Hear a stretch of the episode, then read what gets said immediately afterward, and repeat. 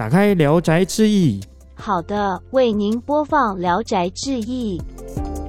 我就懒呐，我连讲话都不想讲，我就只能碰一个东西吗？还是说什么，我就可以纳入我的情境当中吗？有时候其实不要用讲的，其实很多方法，例如说像我们会透过一些 NFC 的感应标签，其实我们可以透过手机去感应它，进而去触发我们想要的一些场景，非常方便的。Hello，大家好，我是 Jason，欢迎收听《聊斋志异》。那大家有听前一集吗？可说是内容满满，大家一定是想要去装智能窗帘了，对不对？那今天这一集呢，就让你更想要去装智慧家庭，因为这集其实南瓜的非常多，我们前几集所介绍的，像是窗帘啊、电灯跟冷气这部分，全部都涵盖在内，就是娱乐的部分。我太想要讲我们今天主题，但是我们还是要先请我们的来宾出场，是鼎鼎大名的费米创办人 Edward，我们请他打招呼。各位听众，大家好，我是 Edward。Hello，刚刚 Edward 已经听到我们今天的主题就是娱乐的部分。那我们娱乐部分，我们首先讲到的就是电视。那电视的话，有些人现在已经慢慢的开始走向智能化的电视。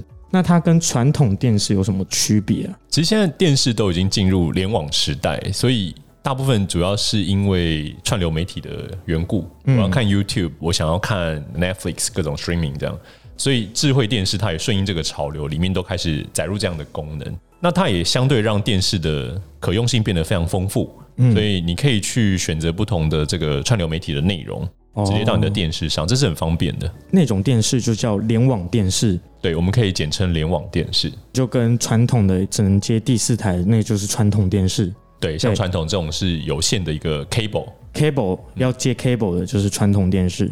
那传统电视很重要的问题，传统电视到底可不可以纳入智慧家庭？其实也是可以的，因为像传统电视会跟很多这种机上盒，所以你还是可以透过机上盒让它达到一些智能控制的效果。例如说，我想要看 MOD，那我就让它选到 MOD 这个输入源。可是传统电视可以连接到 streaming 吗？传统电视的话，就要透过像第三方的设备，例如说像刚刚讲这个机上盒，哦它可以机上盒去播放。那我就帮你把电视转换到机上盒，嗯机上盒播放串流就可以。哦，那就代表说，你把它想象成一个概念，可能像是电视，就像我们的电脑荧幕，就是荧幕嘛，然后机上盒就是主机，是的，它就是一个荧幕帮你播放那些 streaming，这样就是 YouTube 之类的。有传统电视也不用担心，你还是可以去用智慧家庭系统。再来的部分的话是说，如果控制这种电视以外，我们需要的是音响。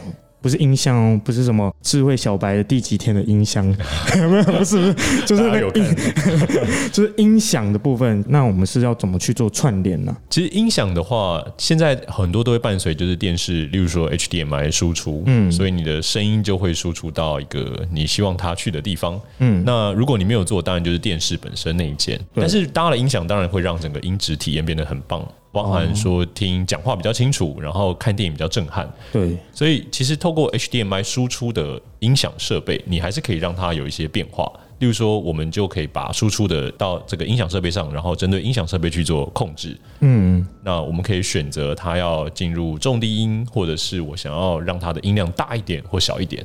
哦所以我可以直接声控跟音响说我要重低音哦。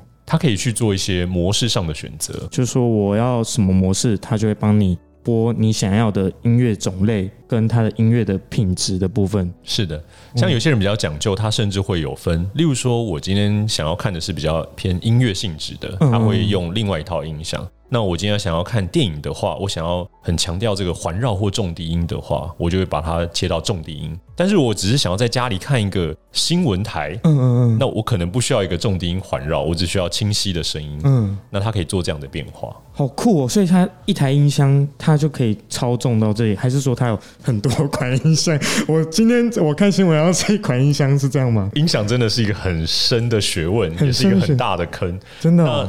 的确，它是可以有这些不同的选择，因为有嗯高阶扩大机，有比较入门的，那它就可以去选。典型像我们常听到会有什么五点一声道啊，对啊，对啊那，甚至在很高阶，它会有到十三点一天空声道啊等等。那这些类型它都不一样。太专业了，我太震撼，你知道吗？我刚才停顿了几秒钟，我想说啊，天空声道那是什么？对，天空声道就是当电影演到下雨的情节，声音会从你的天花板出来。哦，就是这个 All Around You 那个，对对，是那个，对对。没错，好，你得到它了。我得我得到它了。对，哦，就是那种可以让你感觉深入情境。对对，哇但这个效果你可能不会需要用在就是听一个新闻，嗯，对，看个新闻 all around you，就是可能只要清楚就好对，清楚就好，清楚，不用不用这么震撼，没关系。所以我们已经结合到一些电视跟音响的部分了。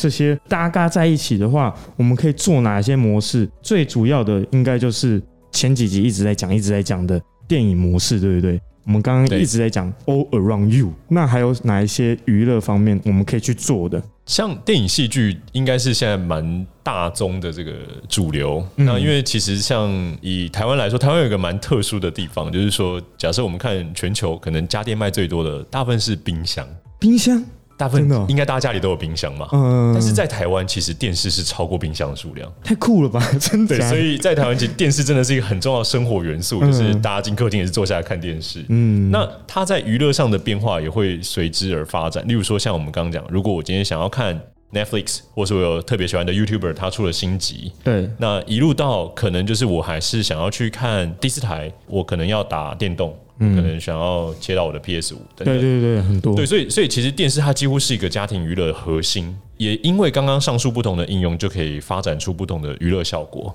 啊。例如说，我可能是想要简单，然后换到新闻台，然后突然我变成换家里换了一个人，我想要来打电动，那我可不可以就是说，呃，进入我的这个游戏模式游戏模式？嗯没错，哇，这些应用上面非常的多。除了这些我需要这种游戏模式用讲的以外，我们是可以用特别方便的技术啊，就是不想讲啊，我就懒啊，我连讲话都不想讲，我就可能下班我就瘫在那边，呃，这样子，然后我只能碰一个东西吗？还是说什么我就可以纳入我的情境当中吗？有时候其实不要用讲的，其实很多方法，例如说像我们会透过一些 NFC 的感应标签，所以哦、这个什么？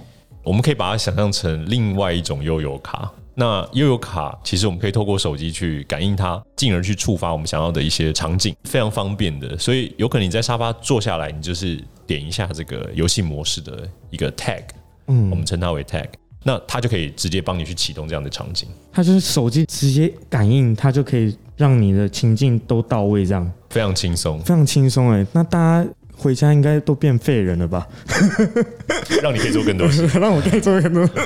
哇 a d 我很会圆这个，大家是非常积极的不用这个。